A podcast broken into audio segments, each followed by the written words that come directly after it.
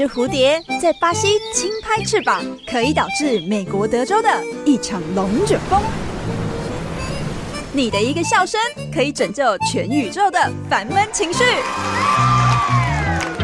解决你的无聊枯燥，午安生活为你的辛劳开药单，药效两小时，周一到周六中午十一点到一点，跟着一志一起解闷舒压救地球。持续锁定频道全国广播 FM 一零六点一，在每周一到周六中午十一点到一点的午安生活节目，我是一志，大家午安。我昨天去看皮肤科，然后因为是很临时的，所以没有挂号。到了现场发现，哇塞，里面好多人哦，但是没办法，还是得要看嘛，就去挂号，然后顺便问那个护士说，那个呃，大概要等多久？他说，嗯，你的前面还有大概二十几个人，那如果一个人用五分钟去算的话，你再自己看一下好了。我想说，哦，好，感觉要等个一个多小时。然后我就说，反正挂了都挂了，你挂号费付了，你也不能就是。反悔 就离开这样，我想说好吧，那既然里面整间这么多人，那不然我到外面去坐着等好了，就走出那个户外。好险，他外面还有放椅子，没有人，然后可以坐在上面，我就坐在这边发呆，然后就坐在那边发呆，滑手机，滑着滑着，突然发现哎，眼角余光瞄到隔壁竟然是台湾彩券，突然呢有了一些坏坏的想法，我就站起来走进去，然后想说。大乐透也没办法马上知道结果吧？那不然买个刮刮乐好了，我就拿了一张一百块的刮刮乐，然后刮完之后发现嗯没有中。后来我就想说，那不然再买个两百块的好了，刮完之后嗯又没有中。那心想说不行，怎么可能？我是一个很幸运的人，怎么可能会刮刮乐都没有中？我就再买了一张两百块的，诶，刮开真的有中哦，中了两百块。但是你知道我们这种人的个性就是。怎么可以只中两百块呢？马上换另外一个想法，换位思，换个逻辑，然后再把那两百块再砸下去，再加码一百块，买了一张三百块的刮刮乐，然后刮开之后发现，嗯，没有中的。我发现这种事情就是要见好就收，哎，对不对？或者要及时停损，应该是这样子讲嘛，不然你就像我一样，一百块、两百块、三百块，就默默的钱就越丢越多，然后到最后再换到了什么？什么都没换到，甚至刮完之后回到那个皮肤科，发现嗯，怎么还没到我这样？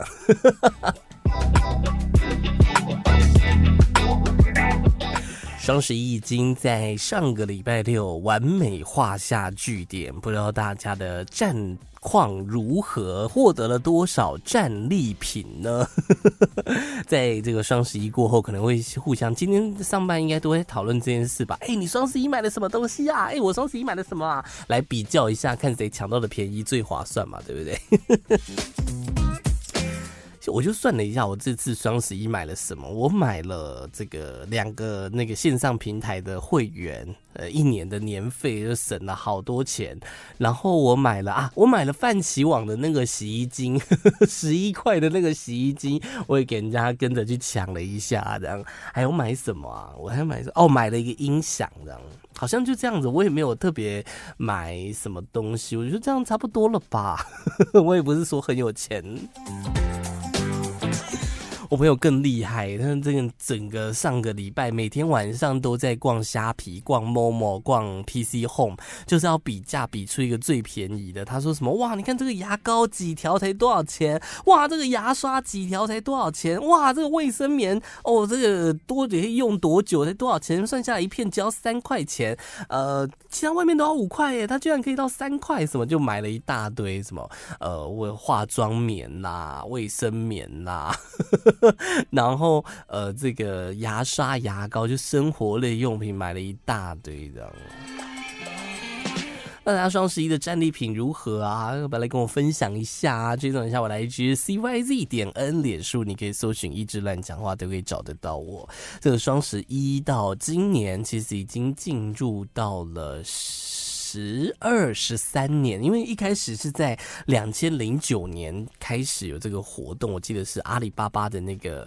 呃，淘宝举办的促销活动就变成整个网购一年一度的购物活动，从淘宝到京东，然后再到台湾来，什么 Momo、PC Home 啊、虾皮啊、番茄网啊等等的，在在台湾目前还就是消费力还蛮高的啦。但今年听说在大陆双十一的辉煌已经不像从前了，大家消费者从以前那种冲动购物变成理性购物，说整个购物节冷冷清清的这样。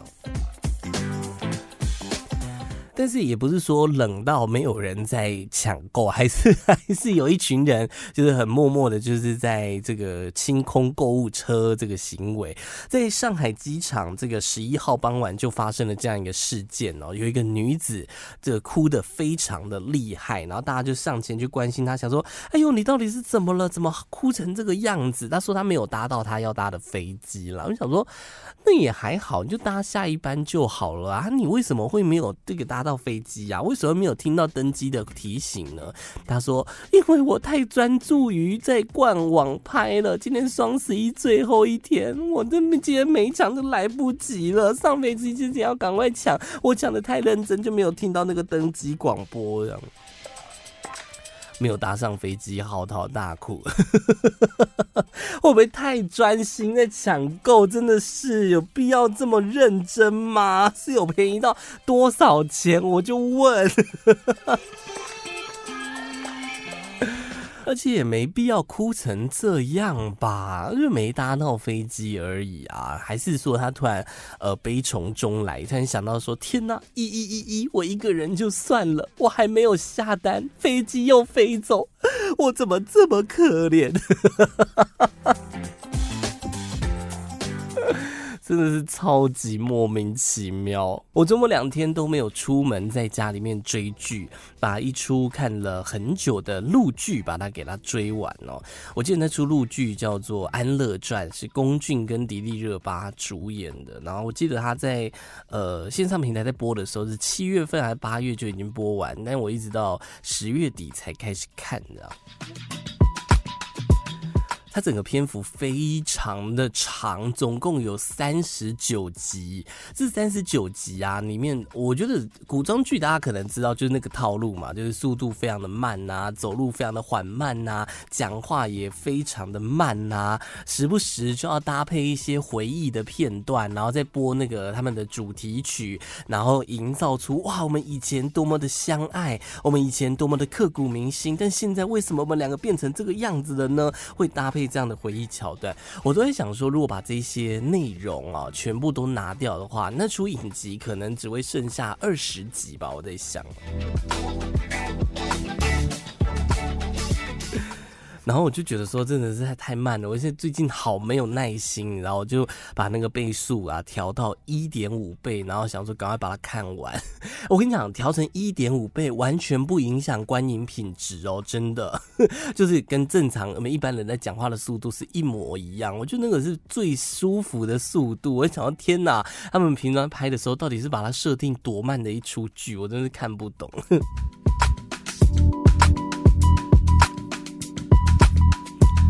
我发现像这种陆剧啊，或者你说台八，就是我们的八点档，其实都会有类似的一个叫做超现实感。我不知道大家知不知道这件事情，就是比如中枪啊、中箭啊，然后都在那边死撑活撑，拖了十五分钟这种剧情，真的是那个超现实感，真的是我不理解。像是他最后面就是聚集到最后，我也不知道为什么要让这么多人去领便当，你知道，就是刺死他们，然后那个中箭的啊，就是倒在那边，身上中了三支箭，然后血已经都已经吐血了哟，然后那个他的。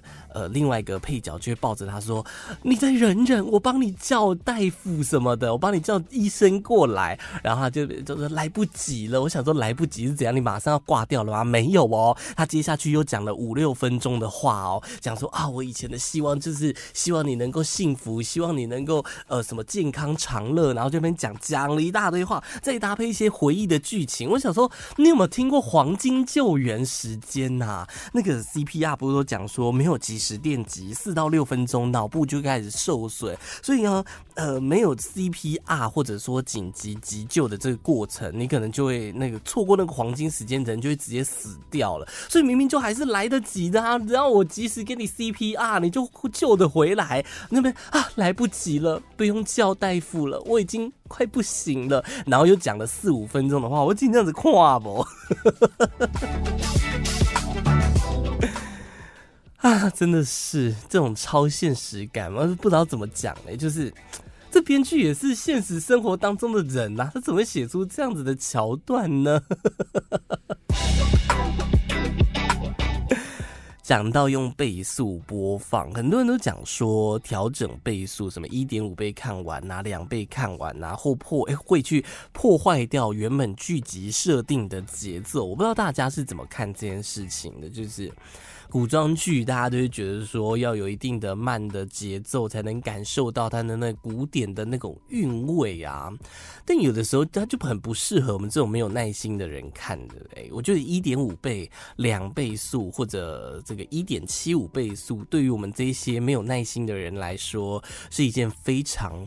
棒的事情，我们可以用不浪费时间的方式把一出剧赶快追完。你知道调倍速这件事情，其实不是我们这种人受贿，就没有耐心的人可以受贿。其实连地方的爸爸妈妈们，家里面有小小孩的爸爸妈妈们，可能都有受惠于这件事情。我不知道大家有没有去实验过这件事。小朋友嘛，就是在小时候，我们都讲说哭闹不需要理由嘛。但如果说这个时候爸爸妈妈有正事要做的话，就会觉得说，哎呦，你买个卡啊，好不好？我求求你，我开个电视给你看，请你就是不要 一直来烦我这样。日本呢、就有一个妈妈分享说，他们家里面在准备晚餐，但是就为了怕小孩吵闹，他就决定用零点七五倍速来播电视节目来给小朋友看。结果没想到，小朋友完全跟上那个慢节奏，连讲话的速度都跟着一起变慢了。儿童节目用一点哎零点七五倍速播，整个人讲话都会变得非常的慢。大家那节目里面的人还会讲说：“大家好吗？”就是大概是这种速度。然后那个妈妈心里面还在想说：“很有趣，这讲话那么慢。”我都有点不耐烦了，小朋友有办法接受吗？结果没想到还真的有用哎，小朋友不介意这种慢速度，然后也喝止的哭闹，直到晚餐做好，是不是大家都没有想过这件事情？如果家里面有小小孩的家长们，哎，今天不妨就用这种方式来试试看吧。什么 YouTube 的啊，也都给它切成零点七五倍速，除了可以延长那个节目呃播完的时间，就本来只有半个小时的节目，用零点。点七五倍速可能可以播到呃四十五分钟，哎，你就多了十五分钟的这个喘息的时间，对不对？但可能只有对一岁以下的小孩是有用的。如果是两岁，那心智发展已经成熟了，可能就不是用这个零点七五倍速。可能会讲说：“妈妈，电视坏掉了，手机坏掉了。” 我觉得还是蛮是蛮好玩的一件事啦。我我自己家里面没有小小孩，我没办法做这个实验。我想要请我们说家里面有这个一岁以下的小小孩的家长们回去可以帮我做个实验，看看这个到底是不是真的。用零点七五倍速来播放影片，小朋友会不会跟着速度都会变得很缓慢？不觉得还蛮有趣的吗？这简直就是家长的救星呢！哈。两个小时还不够，追踪搜寻一致的 IG CYZ 点 N，不用付费解锁看更多。回来玩生活，我是一志。大家有在关心选举话题吗？这个昨天传出蓝白合，这个有有有谱了，说可能会在这个星期六会有最后的结果。这个我不知道到最后会是怎么样的搭配组合了哦。会是我们之前访问过的侯友宜市长搭配柯文哲，还是柯文哲来搭配侯友宜，甚至搭配其他国民党的人士？不确定啊。因为这个柯文哲之前也有讲说他可能会想要搭档韩国瑜哦，有有没有可能呢？不太确定。目前台面上看到的，如果真的蓝白河的话，就是三组嘛，哈，这个呃蓝白河的一组，然后民进党的赖清德，以及以五党联呃在前几天联署通过的郭台铭董事长三组人马。这一次的总统选战，这一开始这个要联署，有好几组人马都去登记要联署哦。这个除了郭董之外，还有一大票人，还有什么前这个枪十大枪击要犯蓝姓企业在当中。我看了瞠目结舌，吓得皮皮错直发抖的。这当中有另外一个人物更厉害了，不知道大家知不知道陈美菲？如果你在三年诶两两年前有去投票投台中市长的话，你可能在选票上面也有看到这号人物哦。这个有竞选这个且上一次的台中市长还名列第一名，在那个时候其实新闻就有报了。我记得节目当当中好像也有跟大家做讨论，说他的经历写得很厉害。他说曾经多次获得校内作文比赛第一名啊，曾经获得国语日报校园征文比赛首奖，但曾经带着小孩。到新加坡就读幼儿园及小学等等的这个经历，那个时候网络也是呃这个讨论的沸沸扬扬的。那个时候他就呃选台中市长的保证金是一百五十万嘛，他就直接丢进去。他说他最近刚有那个卖土地，刚好也闲钱，然后他就这个毅然决然的参选，就没想到参选完市长，这一次参选总统去登记联署这样。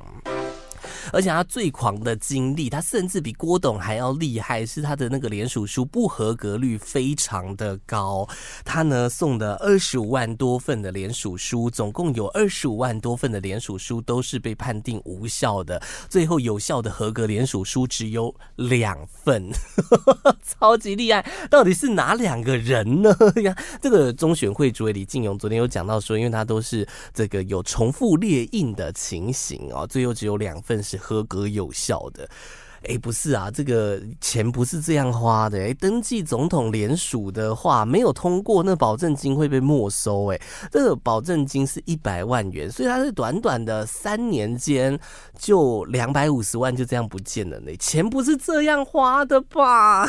而且为什么要去浪费人家时间呢？重复列印，明知道不会过还要送了嘛？二十五万份，然后中选会的人员就在那边一份一份慢慢看啊，一样的，一样的，一样的，一样的，一样的，一样的。一样的，看了二十五份，二十五万份都是一模一样的，然后就说啊，怎么只有两份？看下去心会很累呢，真的是辛苦了。然后昨天听说他联署没有过之后，他这个有最新的说法，说他想要推他女儿出来选立委，这样，然后又要再花一笔钱。哎有，钱不是这样花的吧？有钱人的逻辑思维，我真是搞不太懂哎。不过也还好啦，有这些呃好朋友的登记联署，我们才会有个比较比较轻松愉快的这个选举新闻可以看嘛。不然每天在那边看蓝白合不合，每天在那边看赖清德是不是要跟萧美琴搭配，也觉得蛮烦的嘛。我宁愿一整天都在那边看我姓郭，克我郭，霸道总裁的传说，我姓郭，没人赚的比我多。我可以看一整天，下班之后看这些无脑的东西，觉得很快乐吧。我们不要只看那些烦闷的选举新闻，我们也要谢谢这位这几位这个素人们，或者说郭董带给我们这么多呃欢乐的下班的时光的，可以这样说吗？你知道中国有一条法律叫做高空抛物罪吗？而且是被列在刑法当中。就当你从建筑物啊或者高处投掷东西到地面，这就已经触犯法律了。情节严重的话，可能会有一年以下有期徒刑、拘役或者有这个罚金等等的罚则。这样。我就突然想到说，我小时候我们家住透天嘛，然后那个衣服都晒在阳台上面，然后因为那个架子非常的高，小时候比较矮，又拿不到那个衣服，就会去去勾，然后去拉那个衣服，想说把它从衣架拿下来，就没想到那衣架就绕了一圈，直接掉到一楼去。我这个也是，如果在中国大陆就是涉犯了高空抛物罪呢，但是台湾就是呢东西掉下去没关系啦，没有砸到人就没有事啊。如果砸到人，可能就有这个伤害罪，这个赔偿的部分要处理哈。你知道为什么我会突然跟大家提到高空抛物罪吗？因为最近在中国大陆重庆就有这样一个新闻，有一个报案人就说他晚餐吃完晚餐之后，带着家里的小孩在社区楼下散步，走到一栋住宅楼下的时候，突然哦有一个平底锅跟一个陶瓷碗从天而降，差点砸到他跟那个他的小孩。哇，好险他们有多走，快走了一步哦，要不然就被砸中了这样。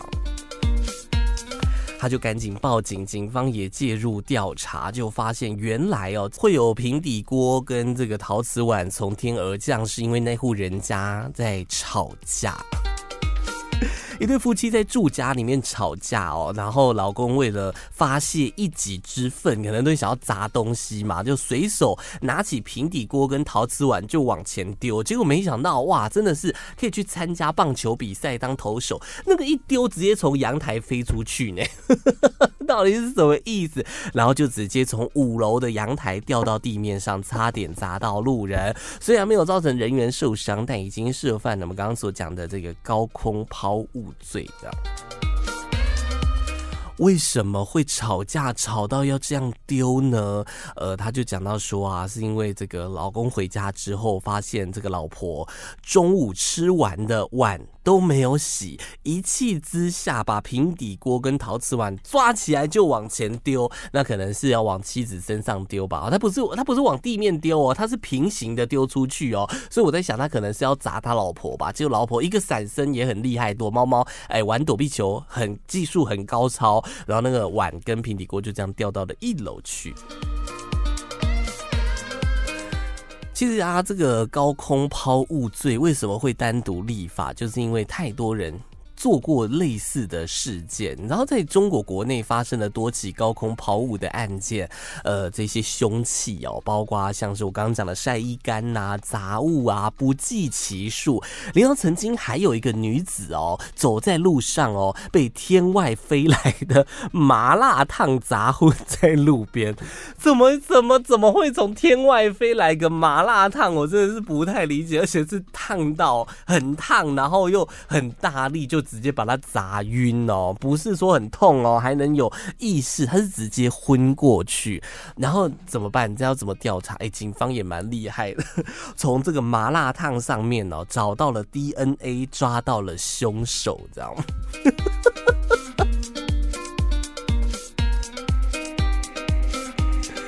我真的觉得麻辣烫砸到人，这真是我看到最扯的一个高空抛物案件。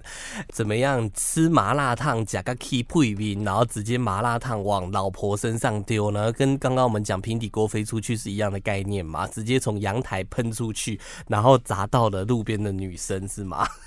哎、真的拜托一下，控制一下你们脾脾气好不好？不要这么容易易怒。我说真的，今天节目有跟大家分。分享聊过蛙化效应，什么是蛙化效应呢？就是你跟你很有好感的对象出门去约会，一个暧昧对象去吃饭啦，或者去看电影啊，反正就是一起出门。你本来对这个人是充满的好奇，充满的呃兴趣，然后很喜欢他，就是说哇，我可以跟他发展看看。但没有想到对方做了一个举动，你会彻底瞬间冷掉的那种，叫做蛙化效应，有点呃王子变青蛙的那种。就是呃。你怎么一直做做这种事情？我不敢相信啊！我不要，呃，就是就是挖话，就这样。我朋友就跟我分享说，他上个礼拜跟一个暧昧对象出去，然后一开始在通讯软体上面聊天，都觉得非常的。好，非常的顺畅，对对，就是觉得说哇，聊得很来呀、然后彼此这个很有话聊啊，兴趣也都一致啊。然后他们那一天就约去看电影，看电影前他们就去先去吃饭，这样。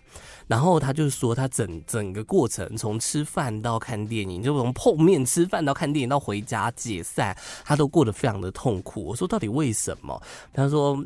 就是对方跟他想象的完全不一样，讲话呢是那种呃有点我很棒啊，对啊，我最厉害了那种很很傲很傲气的那种个性，然后他就觉得我好受不了，他讲话的声音让我好厌烦哦。我想说，你确定不是因为你太累，所以才会导致你听什么东西都觉得很厌烦吗？因为有的时候是这样子，说不定你对那个声音其实是没有到很反感，只是因为你那天非常的疲倦。他说不是，就是不是。不行，完全不行。然后我就说：“那你后来呢？有在跟他聊天吗？”他说：“没有，直接解除联系这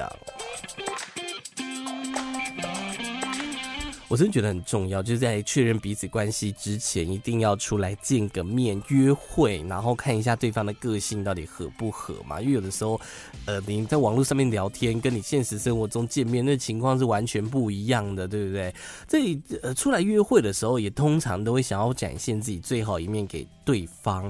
然后，如果价值观跟习惯明显不同的话呢，诶，不知道大家会怎么做？就是当机立断，像我朋友一样放生，还是会去尝试改变对方？呢？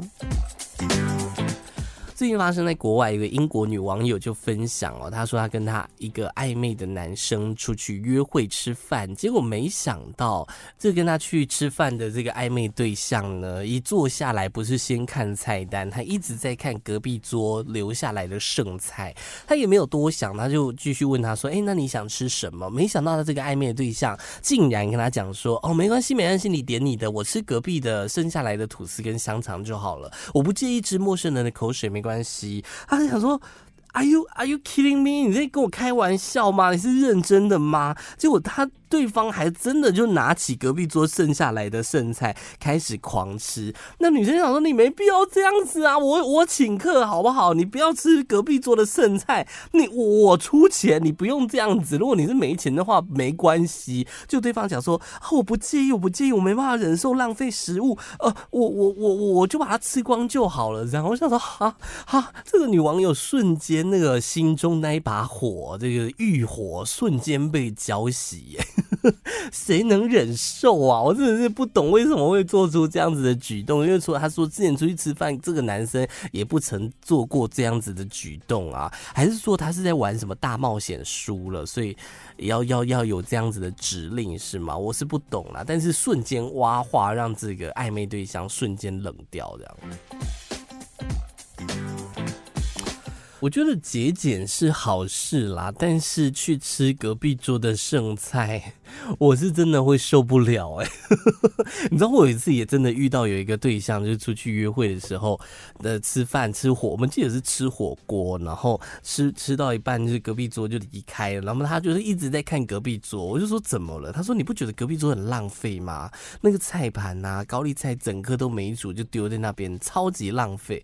我说对啊，怎么会这个样子？你知道？我还想说，哇，天哪，他是一个很节俭的人，哇，这点大加分。结果没想到他下一句讲说，哎、欸，还是应该拿来煮啊。我想说，我才不要，为什么？为什么我要拿隔壁桌剩下的高丽菜来煮？Hello，我自己桌上就有一颗，我都还没煮完，我还去拿隔壁桌的煮，我吓死，我也瞬间冷掉，你知道？我想说，哈，你在跟我开玩笑吗？关键字搜寻一志乱讲话，脸书 IG 追起来，奥琳打给花大财。搭飞机如果遇到明星，那肯定会很开心、很兴奋。如果你们又搭同一台飞机，甚至他就坐在你旁边，你会觉得哇塞，哇，我们也太有缘分了吧！而且如果这个明星很 nice 哦，跟大家聊天呐、拍照啊，哇，那肯定会爽翻天哈！而且如果像如果他是知名歌手，比如好像像 JJ 林俊杰好了，如果他今天你跟他搭到同一台飞机，然后呢，他也非常的亲民，甚至在飞机上面大唱。歌高歌一曲唱给大家听，应该都会嗨翻吧？哦，会觉得天哪，赚到了！我觉得这是一个蛮尴尬的问题，因为飞机上虽然说，比如说好林俊杰来唱歌的班机上面，大家都会很嗨，空姐也会很开心。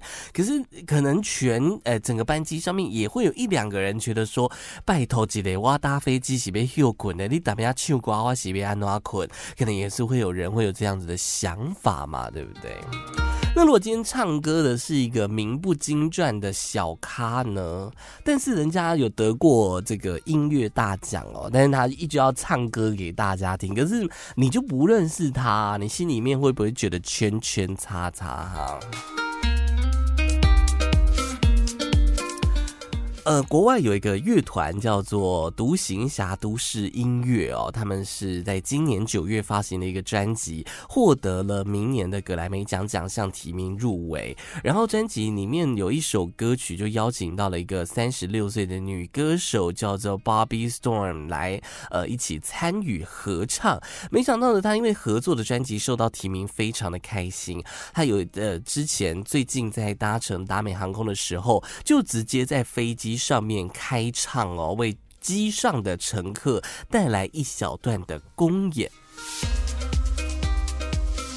这个行为马上这个遭到空服员的制止，说休假，呃，sit down please，sit down please，就请他不要再唱了，坐下，然后保持安静，这样，他就双手就是举高，就是呈现投降的姿势，然后就坐回位置上，然后就开始跟大家解释说，哎呀，因为我的音乐获得格莱美的入围奖肯定啦，然后这个空服员就在回他说，Hello，你要安静了吗？可不可以不要再讲话了？大家需要休息，如果你。你再不听从指示的话哦，我们可以要求你下飞机这样。这个影片呢，这个女歌手就把它上传到了自己的社群账号上面，然后就开始有，我觉得有点想要公审那个空服员的感觉啦，就是说你为什么要制止我唱歌呢？结果没想到哇，backfire，就是负评涌入了，这大家就在下面留言说不好意思，你到底是谁？Who the are you？你到底是谁？机上乘客到底有几个人认识你哈？然后。你为什么硬要唱唱你？你要唱歌给我们听？你有问过我们的感受吗？我有想要听吗？我有听过你那首歌吗？Hello，你只是入围了格莱美奖，你有得到吗？而且那也不是你的歌，那是别人的歌曲，你只是去参加合唱而已。你到底在爽什么？我真是不太理解。然后他他自己也觉得说，你其他人又没有人阻止我，对不对？其他乘客也没有人说叫我不要唱啊。那你空服员为什么一个人打猪打一叫我不要唱呢？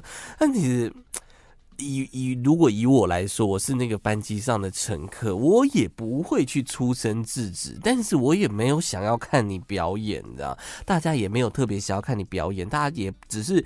就是不会阻止你啊，就你只是想要展现说，哎呀，你看我好厉害，我好厉害，我入围了格莱美奖哦，我入围了格莱美奖哦，我入围了，我入围了，我唱给你听，好不好？我唱给你听，我的歌很好听哦，强迫大家要接收，是什么主角病吗？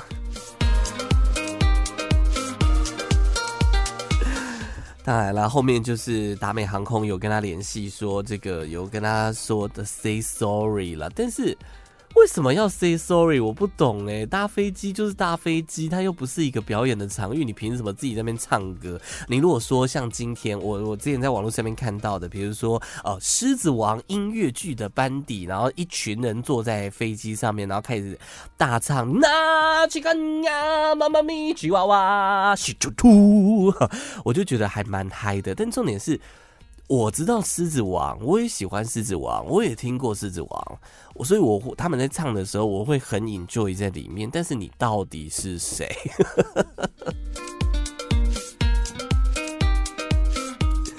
你身边也会有这种有意，我觉得是有一点自恋呐，有一点主角病哦。我就是那个主角，我在的地方啊，我在哪里，哪里就是中间的那种感觉。你身边有这样子的人吗？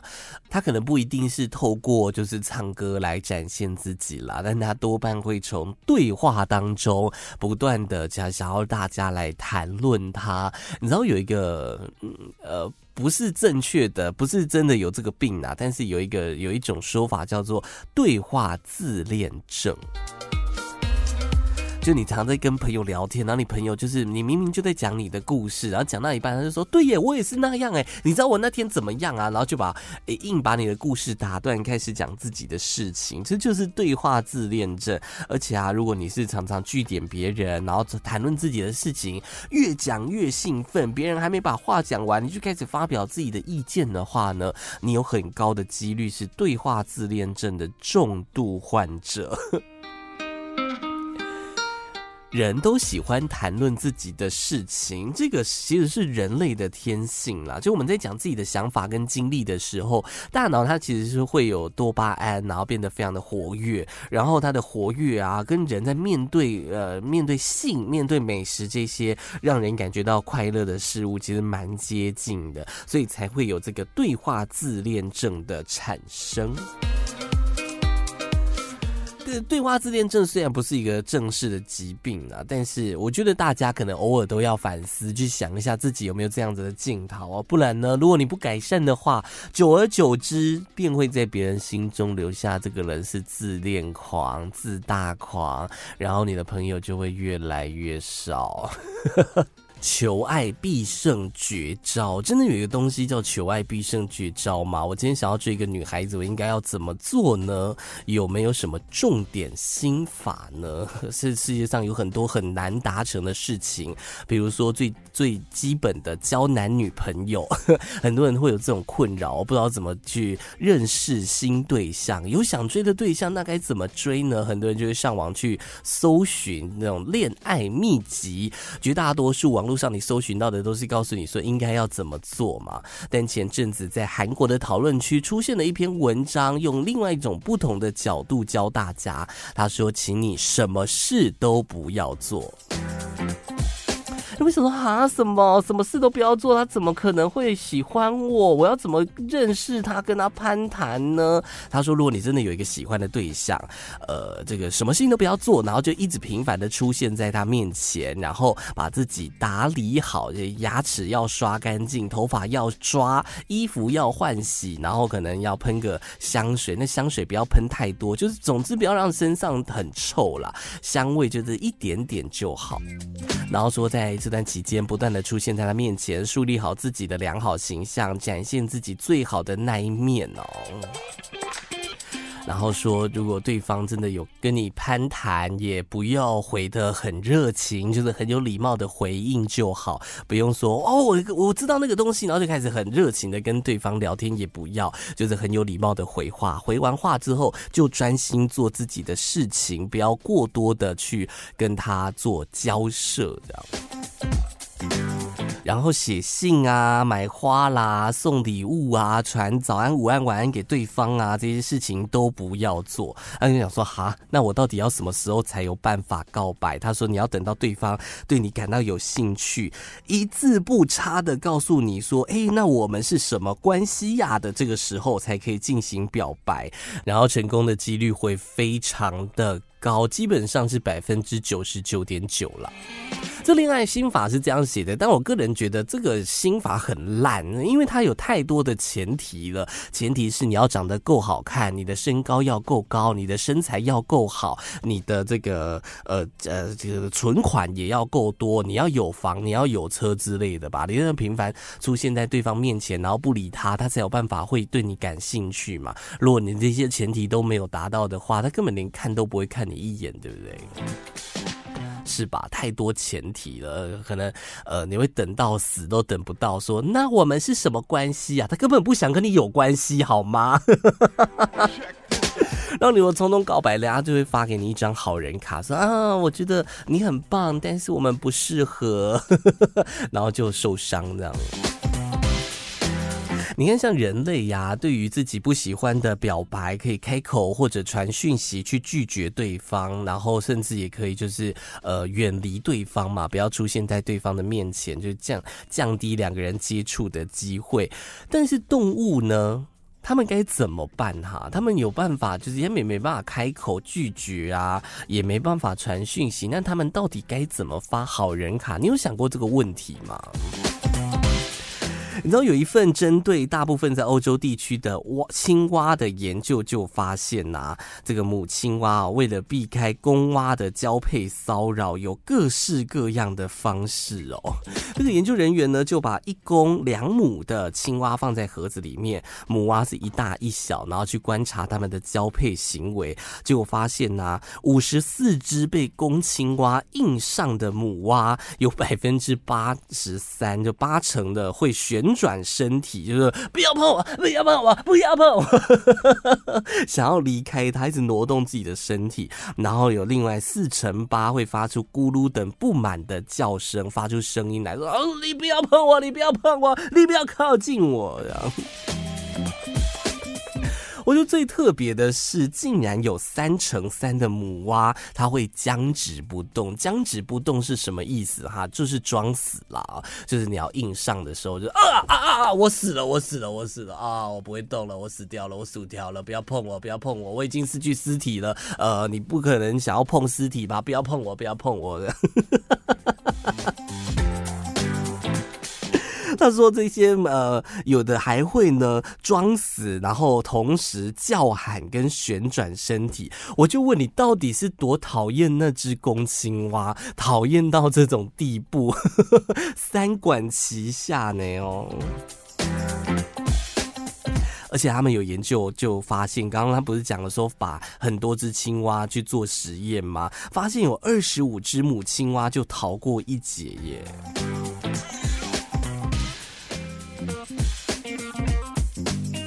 其实研究也有想要再继续去了解，说会不会它的那个旋转呐、或者说呃僵直啊，是有没有其他的目的，并不是主要是为了想要拒绝交配这件事情，会不会是想要测试这只公青蛙的体能跟耐力跟耐心呢？这也是有可能的嘛。毕竟我们在挑选另外一半有很多筛选的条件，看他体力不好哈，这个以后可能也不太幸福，所以要用这种方式去测试一下，也是有。有可能的嘛，对不对？所以未来可能，那么还要再做更多的研究，才会知道这样。诶，大家现在还有在听新歌吗？就是像我们之前跟朋友在闲聊，就说我们现在那个都在就去 KTV 不听歌或者去 KTV 都是唱我们那个年代的歌，什么李圣杰啦、周杰伦啦、陶喆啦这些歌手。对于现在一些新的，比如说李全哲或者说九 M 八八可能就比较少听，比较少去唱他们的歌。你是这样子的人吗？国外的音乐串流平台曾经针对呃这个一千个人做音乐偏好跟聆听习惯的调查，结果就发现有百分之六十的民众都一直在听重复的歌曲，而在这六十趴当中，又有二十五趴的人说，呃不愿意去尝试聆听新的歌，只愿意买单他平常就喜欢的音乐类型。我听的那些歌就够啦，我听周杰伦，我听这个李圣杰。就足够了，我听张韶涵、王心凌就可以了，我没有必要去听那个什么和美啊、未来少女啊，我为什么要去听那些新歌呢？研究就做了统计，发现人哦，到了三十点五岁之后，几乎不碰新歌。大家是这样子的人吗？就是你现在的年纪是多少？然后你现在还有在接触新歌吗？其实他们就调查发现说，最爱听新歌的年龄是落在二十四岁，其中百分之七十五的人每个礼拜会 follow 十首新歌，六十四趴的人他会去 Google 五位新歌手。所以说，这个年轻世代是听。新歌的高峰，离二十四岁越远，追随音乐最新潮流的动力就会逐渐下降。而且另外一份这个调查就说，在看了 Spotify 的用户使用数据之后，发现说新歌接受度最大的，诶，真的是青少年，到了三十三岁，几乎都停止听新的歌曲。诶 我该庆幸吗？我现在还有在听新歌。有的时候听到那个隔夜广告的那新歌，我就想要介绍给大家认识，但是我又很怕听众，因为曾经有听众给我反映说：“哎，这你播的歌我都听不懂。”我想说，可是不是应该听一些新歌吗？就是我觉得很好听啊，就是不要接受度可以放大一点吧，对不对？就像前几年不是那个金曲奖，然后就很多人都在讲说，哎、那个上面的歌手得奖的人我都不认识，入围的人我也不认识，这样说我是不是老了？为什么会有这种现象呢？他们就觉得说，人在进入三十岁之后，你可能会有工作的压力、家庭的责任增加，缺乏那个去挖掘新音乐的时间，所以没关系，我手机打开 YouTube 演算法告诉我，我最爱听的点播率最高的那些歌就是这些歌啊，那我就听这些歌就足够了呀。所以，像之前王心凌去参加《乘风破浪》，然后再度爆红，应该也是因为就是某个年代的集体回忆杀吧。回忆涌上心头，那是我以前爱的偶像，那现在唱歌还是好好听，然后去听呃以前的旧歌，这样。我们刚刚有跟大家分享说，这个大部分的人不愿意接触新歌，可能是因为这个家庭工作的压力比较繁忙，让他没有多余的时间去学习新歌。这个理由可能对有些人来说是没有办法说服他的，他就觉得说，哎，那个三十几岁都有的开车上班，那个上班的通勤时间就可以听新歌啊，为什么还是不愿听？哎，如果从生物学的角度，我们可以从大脑来剖析这件事情，为什么不愿意接触新歌？歌呢？其实这一切都跟我们的大脑有关系哦。当我们听到我们自己喜欢的事物、喜欢的歌、喜欢的电影的时候，我们大脑会产生催产素、多巴胺这些会让自己快乐快乐的物质，它就会分泌的越多。然后在这这个年龄层当中，分泌最快速的就是青少年时期。所以那个时候你听到了哪一首歌，你就非常的爱它，那个旋律可能就会跟你一辈子。成年之后也可能会有新的爱歌啦，只是你成。走之后很难再有像青春期那么强烈的反应，所以当我们呃现在已经比如三十岁、四十岁、五十岁，当你听到你以前曾经听过的那首歌，你可能会有哇，那是我曾经的最爱，有没有？那个催产素又在产生，多巴胺又产生那个刺激，你就觉得它得到一个奖励的作用，所以你就越来越喜欢。可以从这个角度来去解释。你现在有在听新歌吗？你最近听最新的新歌是什么呢？该不会是周杰伦最伟大的作品吧？哎，不好意思哦，那首歌也很久了，还有一大堆新歌哎，我现在打开歌库看一下，嗯，我都没听过。难道我也步入了这种初老的镜头了吗？